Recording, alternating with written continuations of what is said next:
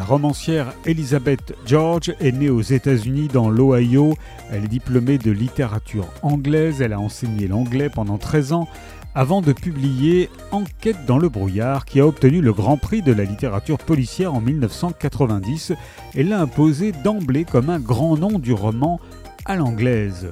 On lui doit de grands succès comme Sans l'ombre d'un témoin, Anatomie d'un crime, Le rouge du péché ou encore Les flammes de Whidley et Les lumières de l'île. Pocket nous propose de découvrir l'un de ses derniers romans, Une chose à cacher, dans lequel Théo Bontempi, membre d'une brigade luttant contre les violences faites aux femmes, est retrouvé chez elle, assassiné.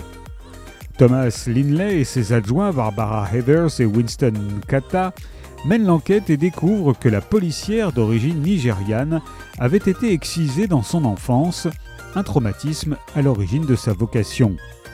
Théo s'intéressait d'ailleurs à une clinique qu'elle soupçonnait de pratiquer des mutilations génitales médicalisées.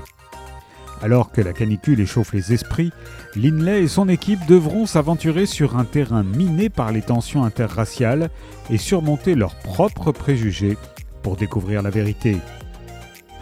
Une chose à cacher d'Elizabeth George est parue chez Pocket.